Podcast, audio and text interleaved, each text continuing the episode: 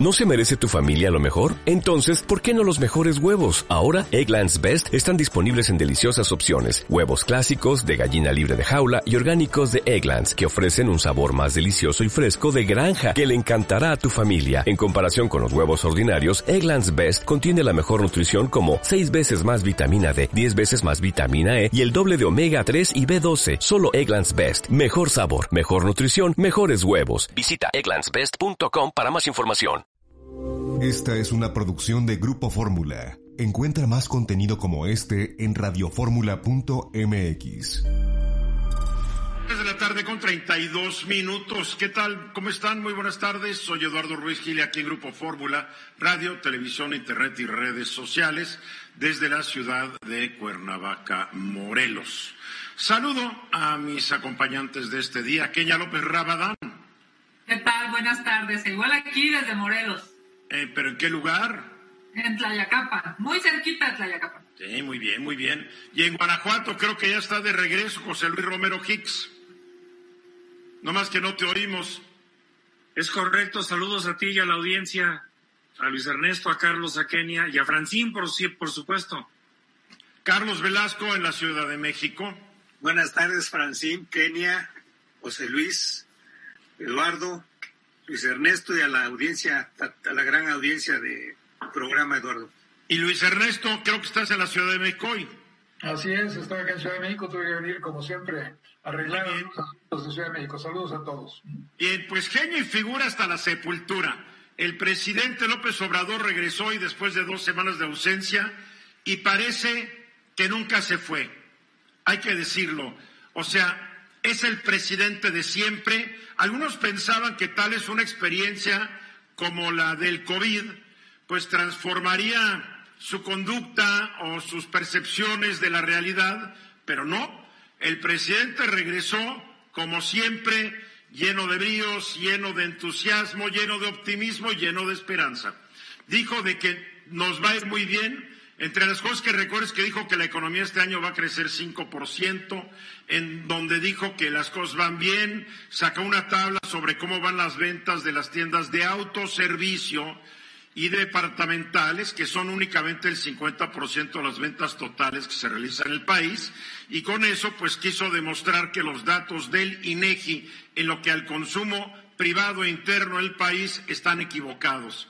También dijo que no se va a poner el cubrebocas, pero ahora ya tiene una razón de que ya no puede contagiar a la gente. Lo que mm, tal vez no le informaron es que él sí lo puede volver a contagiar porque hay casos de recontagio. Y lo que me llamó mucho la atención es que en un momento le dijeron que el doctor López Gatel recomendaba el uso del cubrebocas y el presidente dijo, pues qué bueno, pero no estoy de acuerdo. Es la primera vez que se ve un desacuerdo entre el presidente de la República y el subsecretario consentido ahí de salud. Dijo que ya se va a empezar a vacunar a todo el mundo y que en marzo van a quedar vacunados todos los adultos mayores de 60 años. A mí me llamó la atención este dato porque somos 14 billones 460 mil 754 hombres y mujeres mayores de 60 años. Y si él piensa que todos van a estar vacunados en tan solo 52 días, y aquí estoy siendo amable, a partir de hoy hasta el final de marzo, pues supondría la aplicación de 278 mil 91 vacunas diariamente, sábados y domingos, sin puentes y todo el asunto. Yo lo sentí, pues, como siempre, muy aferrado a sus ideas, se fue otra vez contra el periódico Reforma, se fue contra el Universal, se fue contra los conservadores, contra los fifís, dijo que los intelectuales del porfirismo tenían más calidad que los intelectuales del neoliberalismo.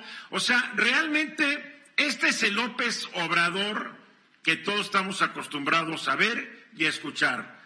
Ah, dijo que pues que el, pesimismo de tantos muertos por COVID en un momento pensó porque tal vez la gente estaba pesimista porque estaba muriendo la gente. No, los culpables del pesimismo son los medios de comunicación que estamos criticando hasta el momento eh, la actuación que ha mostrado este gobierno en lo que es la, la, la, pandemia.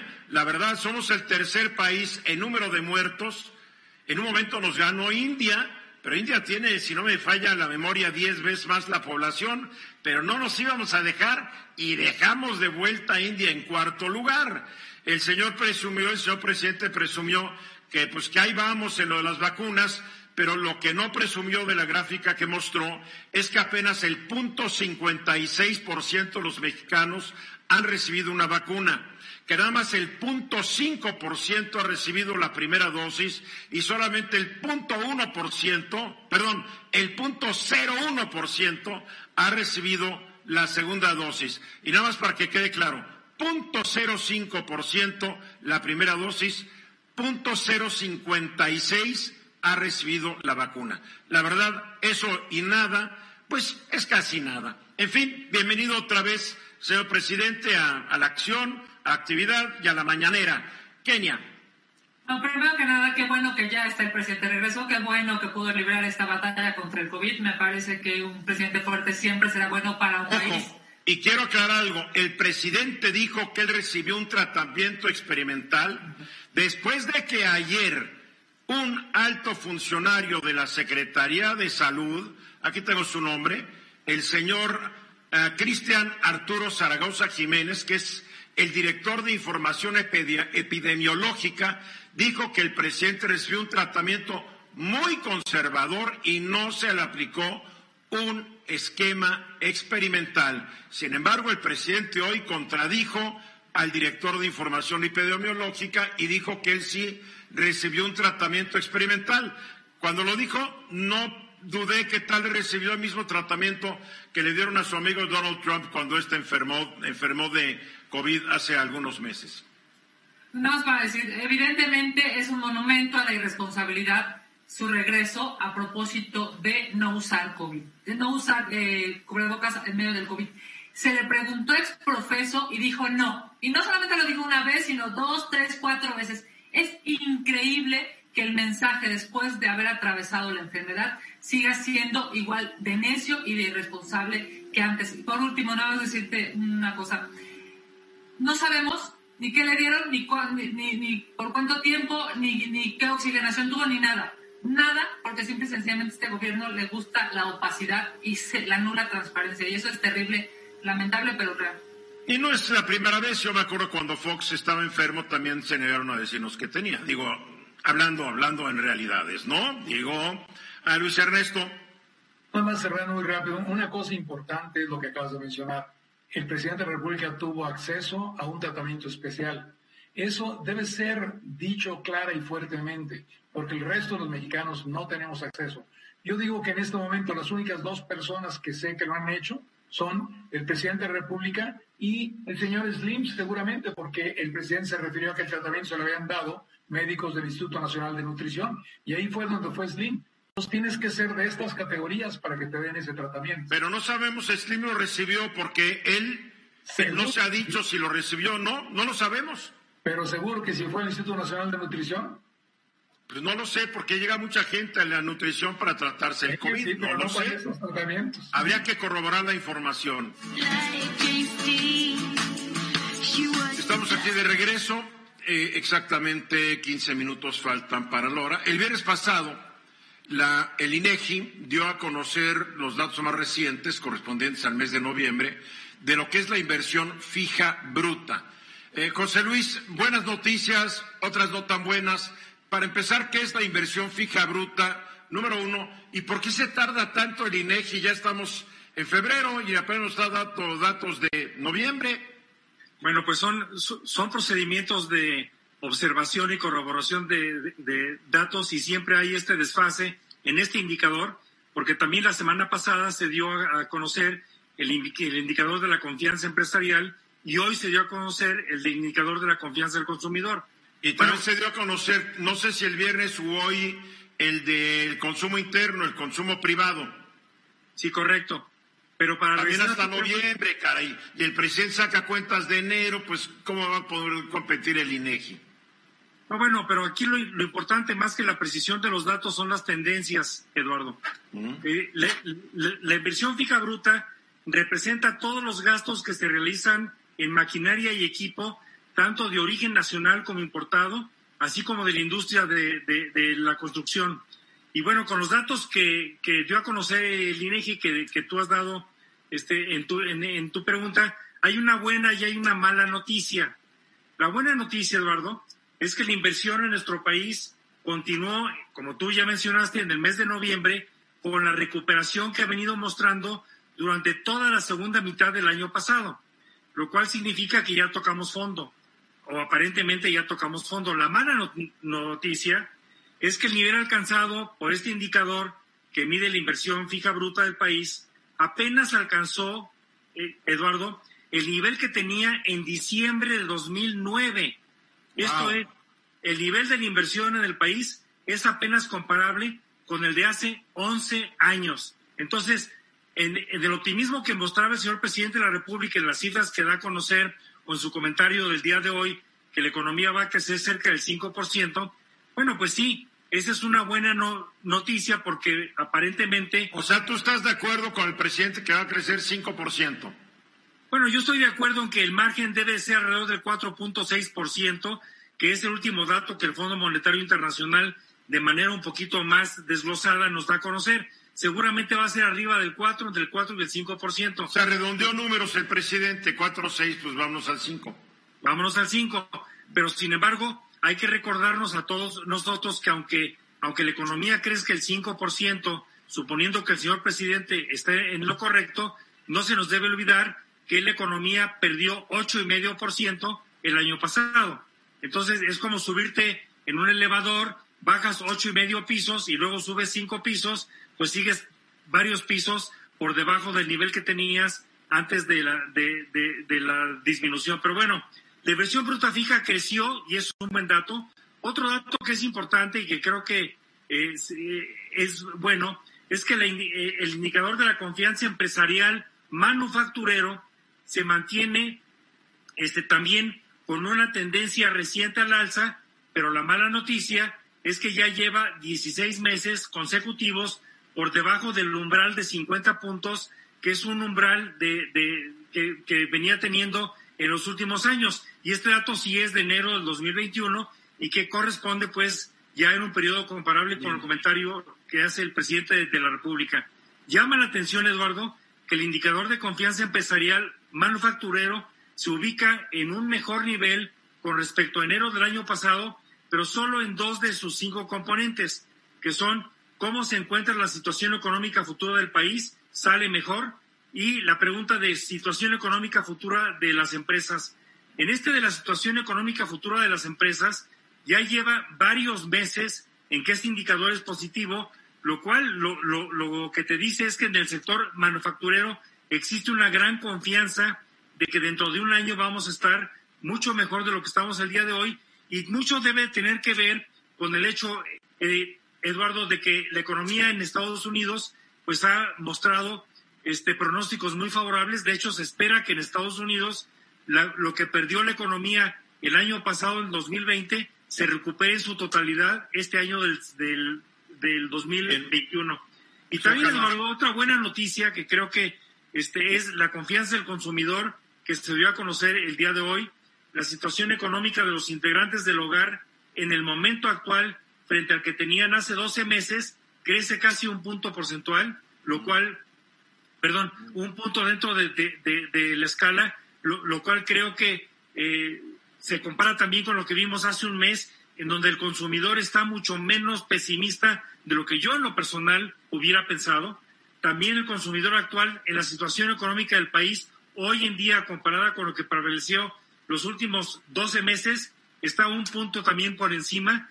Y finalmente las posibilidades en el momento actual por parte de los integrantes de nuestro hogar, comparadas con las de hace un año, para efectuar compras de bienes durables, tales como la compra de muebles, televisores, lavadoras y otros aparatos electrodomésticos, avanzó a puntos siete puntos. En suma, tenemos eh, indicadores eh, optimistas, pero yo los vería con mucha cautela porque de todas maneras estamos muy por debajo de lo que estábamos antes de que empezara esta pandemia, Eduardo. Muy bien, Luis Ernesto. Yo nomás quiero agregar un par de cosas. La primera, el señor presidente no hizo referencia a algo que es fundamental. La razón por la que hay posibilidades de crecimiento verdaderamente fuertes este año radica en las exportaciones, el sector exportador.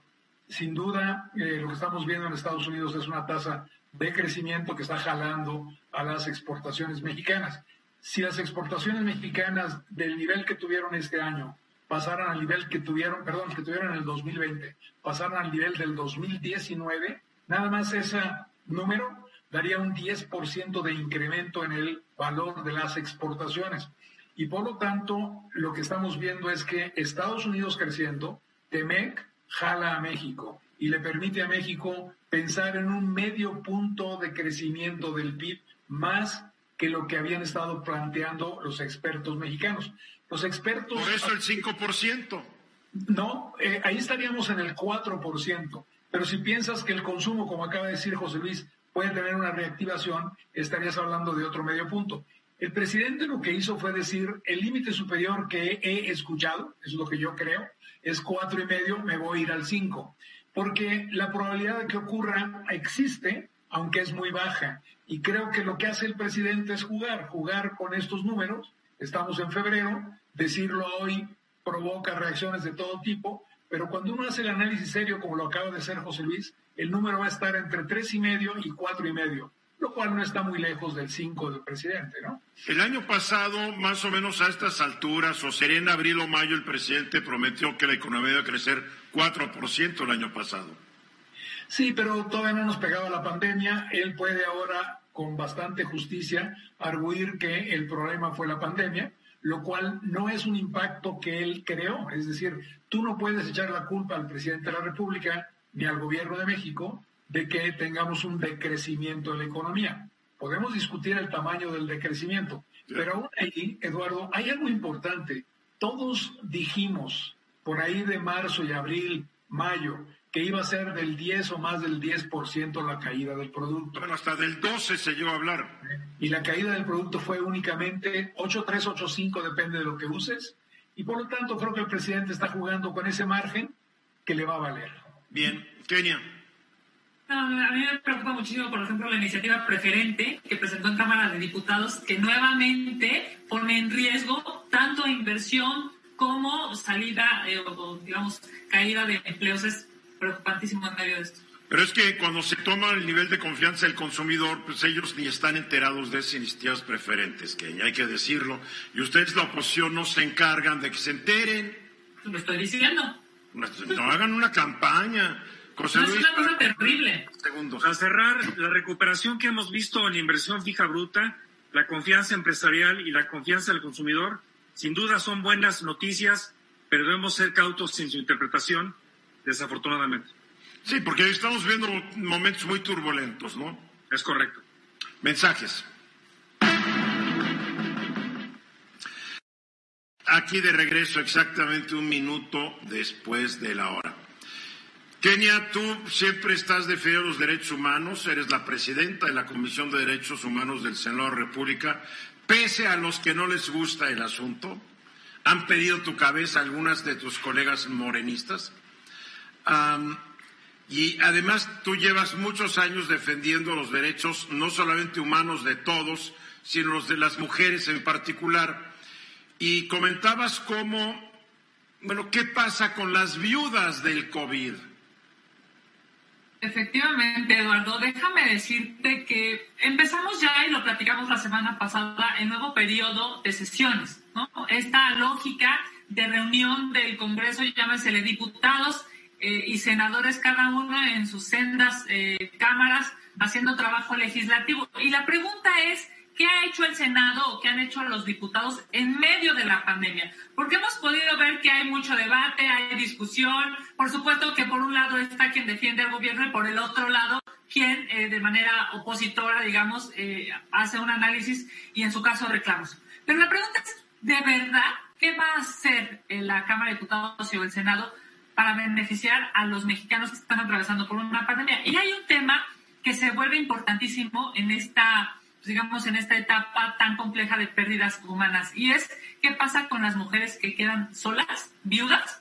Llámese las que están casadas o las que no están casadas, pero que tenían una pareja eh, que ha fallecido. En, los datos eh, formales, de cada tres personas que fallecen, dos son hombres.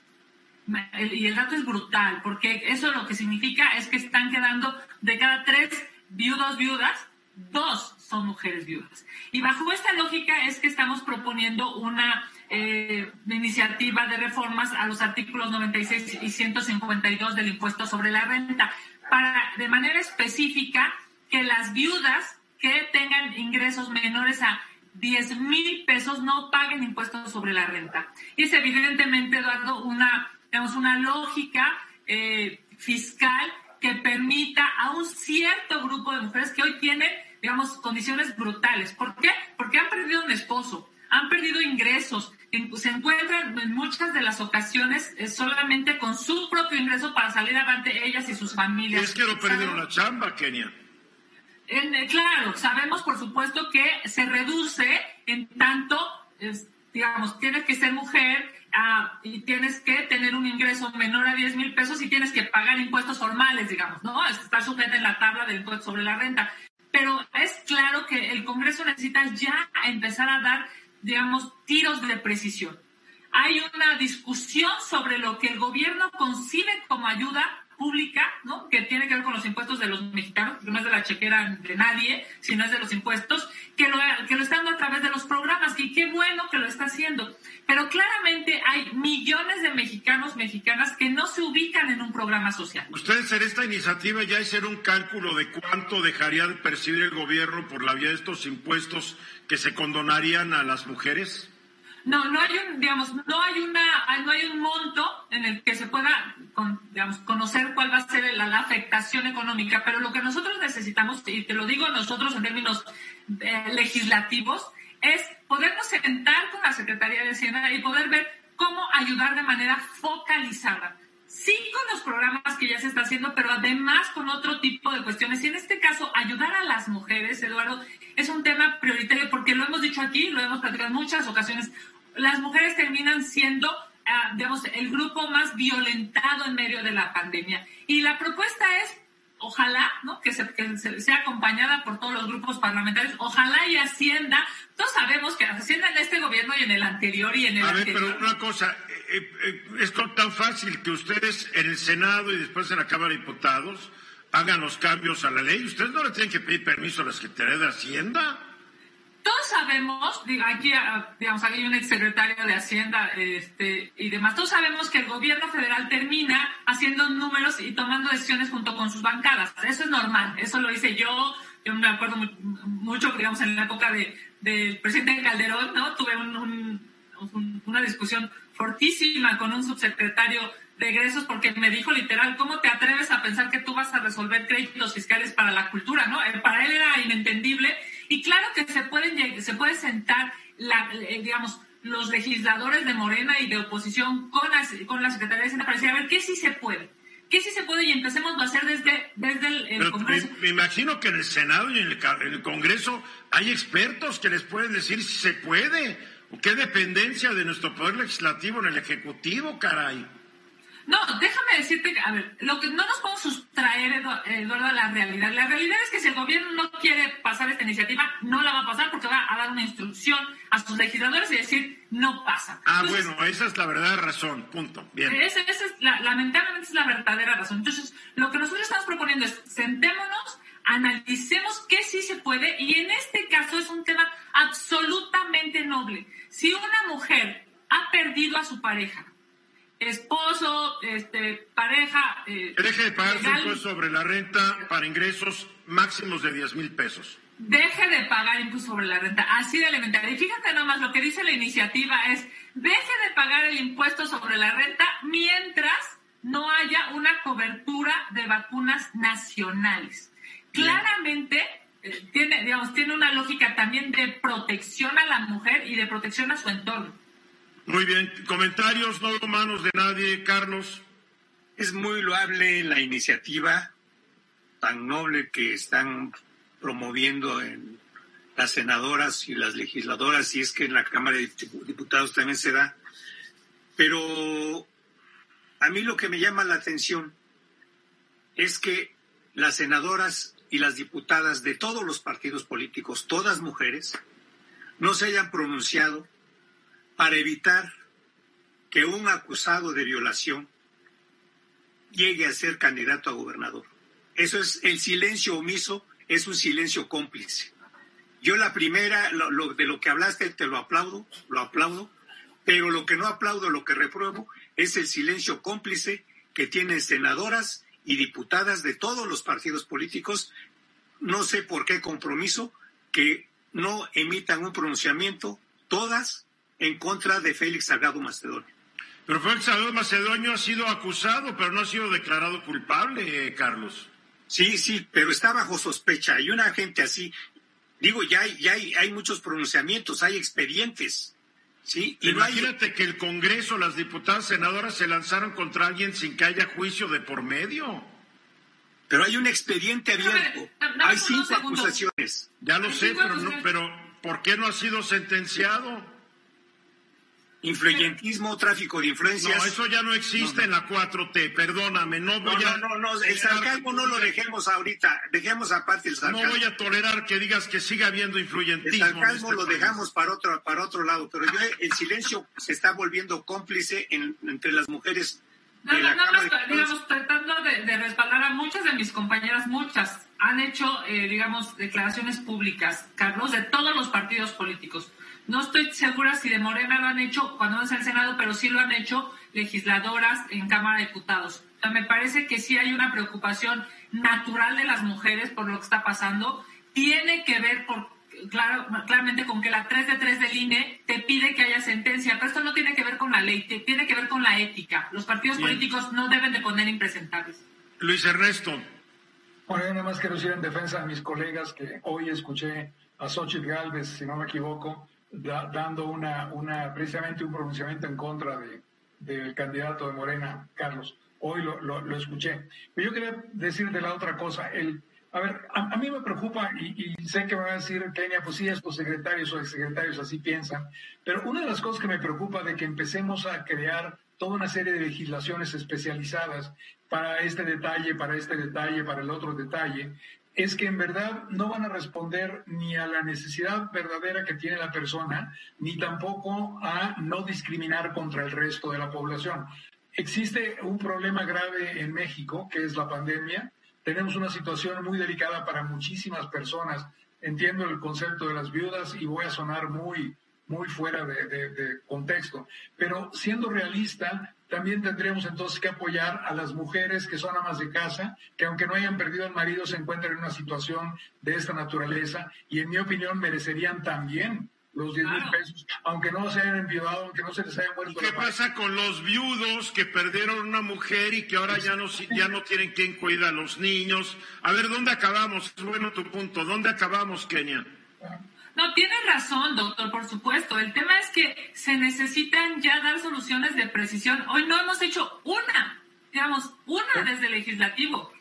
No, estoy de acuerdo contigo, pero, pero a mí me preocupa un poquito que, que, en ocasiones vamos, a ir construyendo una estructura que cada vez es más difícil de entender, de administrar y que va a acabar siendo favoritismo para alguien, para alguien, para alguien. Tiene razón. Nada más que si hubiera José Luis, José Luis Romero. Hay que recordar que hay un apoyo de casi 11.500 pesos por algún fallecido del COVID y creo yo que si se va a dar algún estímulo fiscal o beneficio, debe ser parejo independientemente del género, aunque sé que Kenia no está de acuerdo. Pero electoralmente suena bonito, Kenia. Tú dale, tú síguele. Pero me da mucho gusto darte la bienvenida, Leonardo. Eduardo, muchísimas gracias por recibirme en el espacio. Además ya te chulié tu biblioteca, está muy bonita. A la orden, aquí a tu disposición y por supuesto la de tu auditorio, amplísima. Muy bien. A ver, platícame una cosa. Grijalvo, a través eh, de Grijalvo saca un libro tuyo, publica un libro tuyo que se llama, bueno, El Presidente. Sí, señor. Escrito por ti y por Aníbal Gutiérrez. Sí. Eh, eh, leyendo la contraportada del libro es muy interesante porque dice, no solo llegó a la presidencia con un apoyo extraordinario y con una fuerza irrebatible en el Congreso, sino que ha desarrollado un estilo personal de gobernar, centrado en sí mismo, ha polarizado el ecosistema político y está tomando decisiones cuyas consecuencias serán generacionales. Me gusta esto porque le estás dando un enfoque que esto va para largo.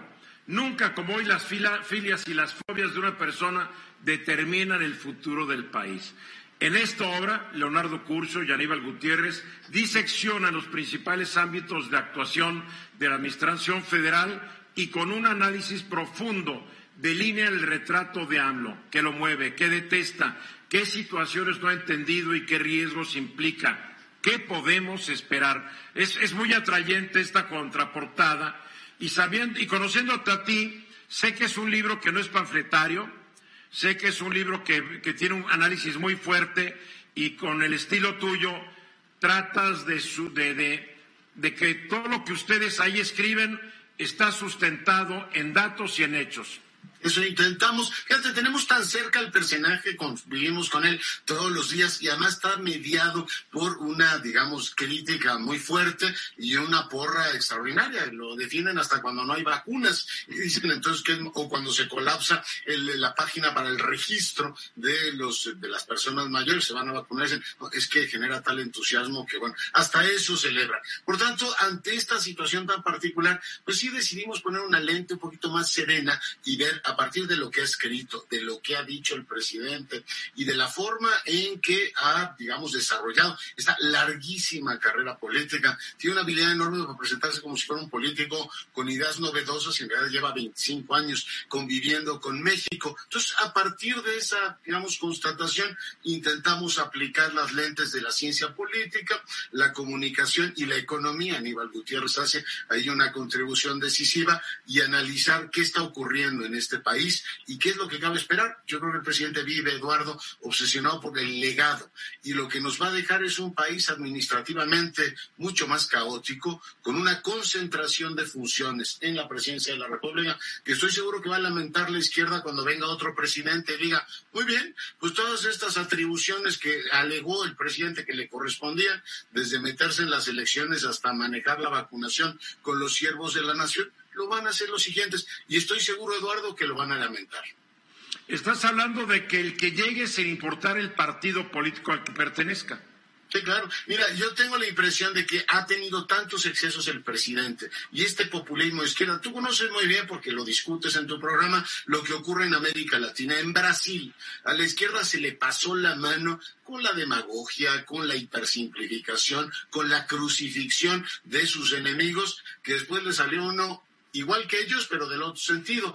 Yo creo que un populista de derecha en México estará diciendo, me están preparando todo el terreno para que cada vez que fallen las cosas, hoy el presidente que no atino efectivamente a eh, explicar por qué no hay vacunas. Leía tu columna esta mañana en El Economista, las ciento sesenta y tantas mil razones. Pues no se le ocurrió mejor idea que decir que es culpa de Krause, del Universal y, de, ¿cómo se llama? de Reforma. Y uno dice, bueno, pues la mejor manera de decir que eso no va así, pues es donde están las vacunas. Pero para el presidente es mucho más común pelearse con Enrique Krause, que por cierto fue León Krause el que escribió el artículo, pero o el tuitazo, que pelearse con López Gatel o pedirle cuentas a su secretario de salud, ¿no? A ver, aquí, aquí lo que es como que un enigma, y ojalá ustedes lo contesten en su libro.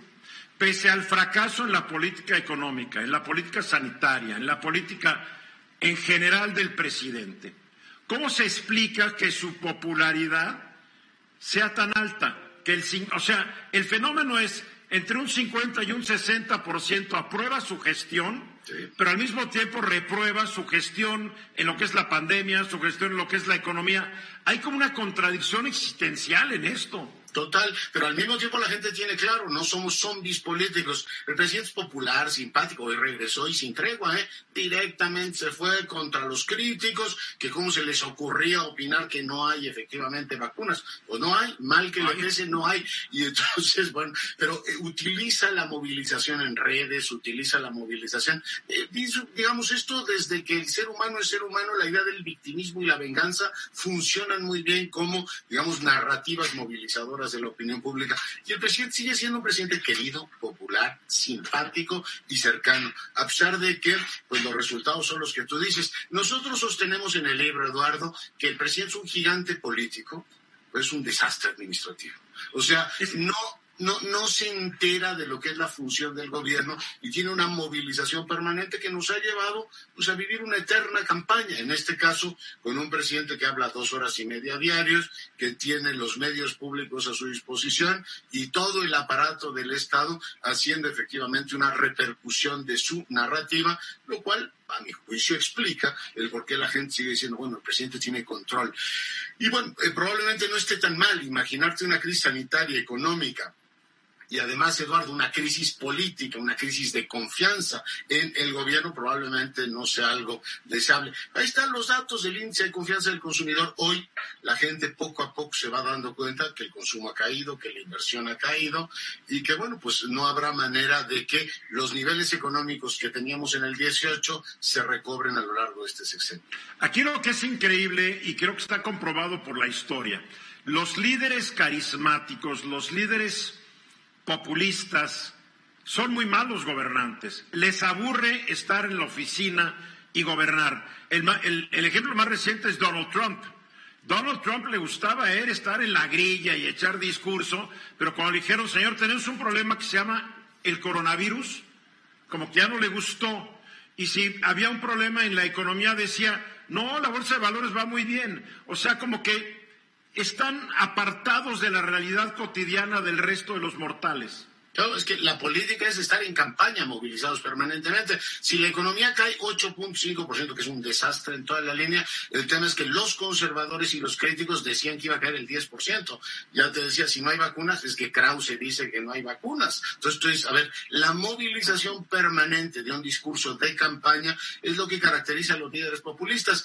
Yo creo que en México hay que tener claro que el presidente tiene muchas, muchos elementos nacionales, vernáculos. Además es muy tabasqueño el presidente. Este fenómeno del populismo que tú describes se ha dado en prácticamente todo el mundo. Empezó en Italia con Silvio Berlusconi, es decir, usted cada vez que haya un problema busque un culpable, no diga que es usted. Es decir, en vez de explicar que la economía no funciona, pues estás mandando una reforma eléctrica que es aberrante y regresiva y por tanto habrá menos inversión y el costo reputacional es enorme. Es, ah, hay unos señores ahí terribles que se están oponiendo a que yo avance. Y bueno, Silvio Berlusconi usaba el tema este Forza Italia. O sea, Italia es grande y los enemigos de Italia son los medios. Digo, este discurso ya lo hemos visto. Entre los líderes populares hay malos y hay peores. ¿eh? Los peores son aquellos que están movilizando permanentemente y no delegan, no delegan. Fíjate, está el caso de Ecuador, que hoy es noticia.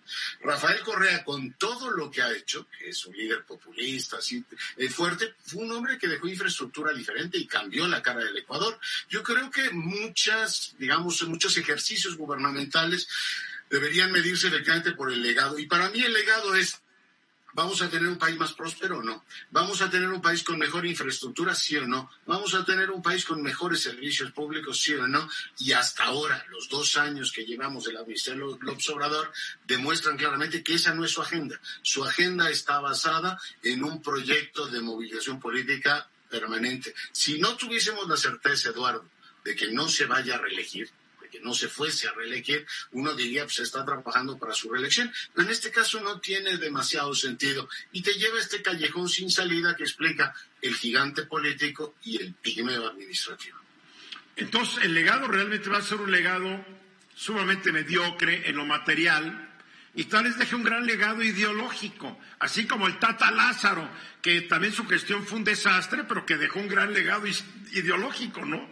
Fíjate que yo, nosotros creemos que menos que el Tata Lázaro, el legado del presidente va a ser el legado que dejó en la Ciudad de México, una administración pública debilitada, no combatió la corrupción, dejó ahí un montón de sociedad marrullera llena de trampas y de burocracia espantosa. Eso sí, una narrativa de que somos una ciudad en teoría muy moderna, con muchos derechos, con mucha política social, una ciudad donde ricos y pobres siguen ahí. Es una ciudad que se convirtió hace muchos años en disfuncional entre el oriente y el poniente de la ciudad y su legado es ese, o sea, él gobernó la ciudad y nos dejó eso. Su mismo partido, la misma corriente política gobierna la ciudad hace 20 veintitantos años y no tenemos ninguna razón para creer que vaya a ser muy diferente el México que nos legue el observador de la Ciudad de México que nos dejó. Es decir, una ciudad caótica, una ciudad burocráticamente debilitada.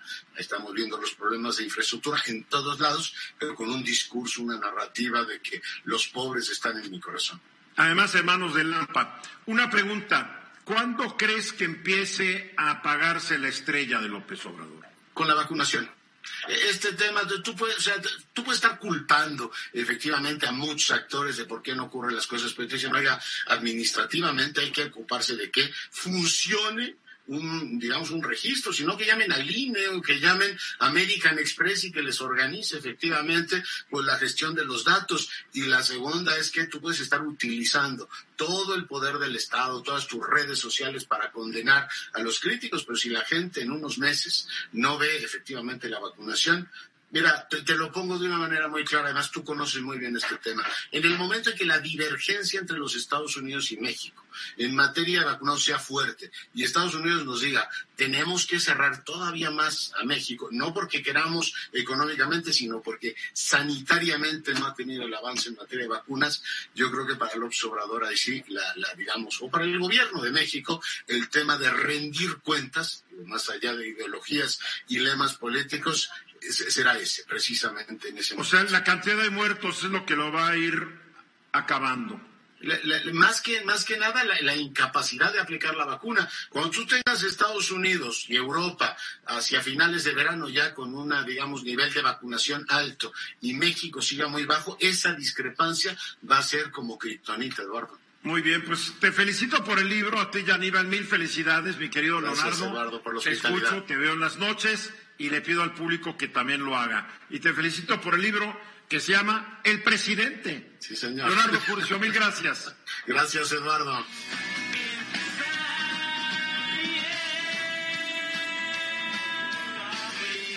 Estamos aquí de regreso, 31 minutos después de la hora. Don, uh, Donald Trump, híjole, el subconsciente traiciona. Cuatro años mencionando su nombre, pero bueno, Joe Biden casi tres semanas, este miércoles cumplirá tres semanas de la presidencia y, ha sido como que un torbellino este señor. Nadie pensaría que tiene 78 años. Por lo menos el brazo lo tiene fuertísimo porque se la viene firmando órdenes ejecutivas, ejecutivas y parece que va a mandar al diablo los republicanos que no quieren negociar con él y por medio de un procedimiento muy particular va a lograr que su programa de apoyo económico sea aprobado únicamente por la mayoría demócrata que hay en ambas cámaras, en el Senado con el voto de la vicepresidenta Kamala Harris. Luis Ernesto. Pues mira, Eduardo, lo que acabas tú de decir es interesante. Yo diría también que porque tiene 78 años tiene prisa y está impulsando todo lo que está desarrollando. Ahora, Biden ha demostrado dos cosas muy rápidamente. La primera, demostró que si traes un programa claro, definido, vas a lograr y obtener resultados positivos muy rápido. Primer programa claro y definido. Vacunación para todos los norteamericanos. Si efectivamente uno puede alegar que los ah, gobiernos importantes, los más ricos, agandallaron las vacunas, lo que era también cierto en Estados Unidos es que el programa de vacunación era pésimo y estaba teniendo terribles resultados. Llega el señor y en 20 días transformó un programa que era totalmente terrible en un programa de los más eficientes que existen hoy en el mundo. Ya tienen en Estados Unidos 11 por cada 100 habitantes vacunados. Cuando él entró tenían 3. Es decir, ha hecho un cambio diametral en 20 días.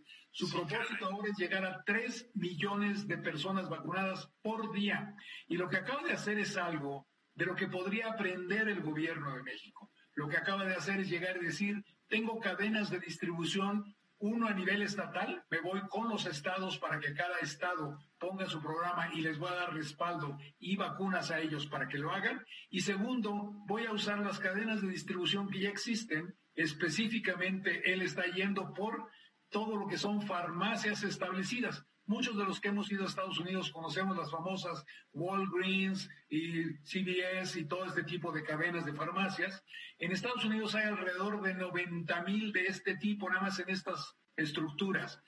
él automáticamente al decir voy a mandar las vacunas a todas estas farmacias, tiene 80 a 90 mil puntos de distribución a nivel incluso de pequeñas colonias, pequeños lugares, pequeños pueblos en donde puede llegar.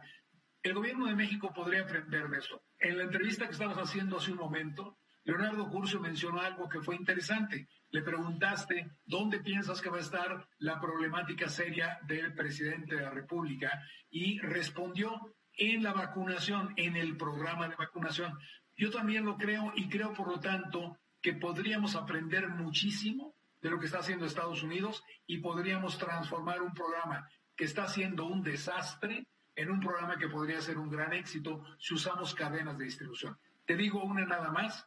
Como tú sabes, en la universidad estamos buscando si podemos adquirir vacunas para llegar al momento vacunar a toda la población de la universidad. Y descubrimos con esto que el estado de Puebla, nada más el puro estado de Puebla, tiene hoy más de 80 puntos de vacunación ya listos y preparados del pasado, no del presente de los que ya existían como parte de los programas de vacunación que el gobierno de México siempre ha tenido. Pero ninguno de ellos está funcionando y ninguno de ellos está siendo parte del paquete que se va a proponer para que precisamente se lleve la campaña de vacunación de México. Aquí estamos desperdiciando lo que los americanos están aprovechando, lo que ya existe y la cadena de distribución. Aquí lo que sería interesante es saber cuál es la motivación del presidente de no querer utilizar tales porque son, tales porque son conservadores fifís, a todas estas empresas que existen. O sea, la capacidad de distribución que tiene Coca-Cola o que tiene Bimbo en México. Sin duda, sin duda. ¿Quién tiene? aprovechar al máximo. Pero, pero esos no son los lugares correctos, pero tiene las farmacias de tal, las farmacias de cual, y todas y cada una de ellas podrían servir. Pero el segundo punto es, llegó el presidente Biden y dijo... Bueno, pero es que no necesariamente una farmacia, perdóname, Hoy se anunció que todos los estadios de la NFL se están convirtiendo en centros de vacunación en Estados Unidos. sin problema, yo también pongo el estadio de la universidad, aunque no es tan grande, pero lo que es muy cierto, sin duda, es tengo cadenas de distribución que llegan a los rincones más pequeños del país y se llaman farmacias y las podríamos utilizar. Y segundo punto, Biden llega con un programa económico, 1.9 billones de los nuestros, ¿ok? 1.9 billones de dólares. ¿Y a qué lo va a dar? Primero a incrementar el consumo, dándole 2 mil dólares en vez de 600 a cada ciudadano americano para que pueda tener dinero para consumir. Segundo, creando condiciones para que los municipios tengan capacidad para hacer inversiones municipales, le está dando 350 mil millones de dólares para ese propósito. Tercero, para el programa de vacunación y compra de más vacunas, 400 mil millones de dólares. Las prioridades son claras, reactivar la economía, eliminar la pandemia y con esto que Estados Unidos retorne a la normalidad, probablemente entre mayo y junio de este año. Con lo cual, es justo el periodo de verano y todo el mundo va a estar feliz con Biden. Popularidad de Biden hoy, más de 60%.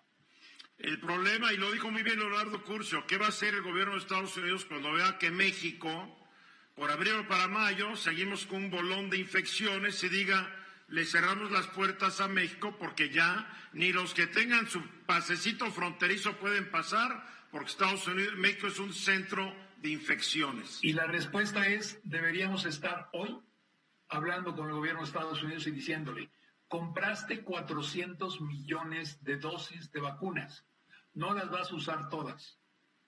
Vamos trabajando conjunto y yo te hago el pago. Pero ¿para qué, para qué hablar con Biden? Ya hablamos con Putin y fue una, una plática bien amistosa y muy cariñosa, a diferencia de la de Biden que nomás fue cordial. José, Luis. No, no cabe duda que Biden empieza con una velocidad de su programa de 100 días envidiable, con muchísimas órdenes ejecutivas, casi se, se antoja un gobierno por decretos, que, tarde o temprano va a tener que, que, platicar con, pues, con la Cámara Baja y el Senado de su país para hacer cambios. Hay que recordar que mañana empieza el juicio pues ya no de destitución, pero sí el juicio de inhabilitación por, posible para Trump. Creo que va a ser un presidente que inicia, ahora sí que sin luna de miel, porque no, no creo yo que pase el juicio político de inhabilitación. Requiere 17 republicanos senadores para que prospere el juicio y solo cinco de los republicanos apoyaron que se instituyera tal juicio. De, tal manera que por, esa parte no se ve muy bien. Ahora, regresando al tema local de las vacunas que mencionan ustedes, hay que recordar que hoy en la mañana, como ya se mencionó hace unos minutos, se confirma que para finales de abril los, los eh, mayores de 60 años y más habrán concluido con sus dos dosis. Esto es en marzo la primera dosis, en abril la segunda dosis. Y estoy de acuerdo con, con Leonardo. Espérate, eso fue una promesa del presidente, pero no está demostrado que se vaya a cumplir. Bueno, es una promesa que tiene ya varios meses y la noticia de hoy es que se confirma a pesar de que Pfizer cerró su fábrica para reconfigurar, se confirma la velocidad del compromiso de la administración López Obrador respecto a la inoculación de 60 y más. Creo yo que, pues, tiene razón Leonardo, ese puede ser el, tendón de Aquiles y yo espero, Eduardo, que tú cada día que no se cumplen con los 300 mil, lleves tu cuenta para la audiencia. Pues hay que llevar la cuenta, pero no son 300 mil, son casi 470 mil mayores de 60 años, José Luis. Te falló la cuenta por 160, 170 mil. Y si ese es el dato que dio el presidente, pues alguien se lo dio mal. Alguien se lo dio mal porque este dato lo acaba de dar la Secretaría de Salud. Pues ese medio millón diario va a ser un termómetro político al igual que sanitario. Ojalá pudieran. A ver, se está haciendo se está haciendo una comparación totalmente injusta, porque Biden tiene todos los recursos para hacer un caldo de pollo con varios pollos. Y aquí en México no podemos hacer un caldo de pollo sin pollo. Carlos no tiene todos los recursos. Está, endeudando más a su país. Cuidado. Discúlpame, discúlpame, pero 10 países monopolizaron el 95% de las vacunas. Y son las 10 potencias de este, de este planeta.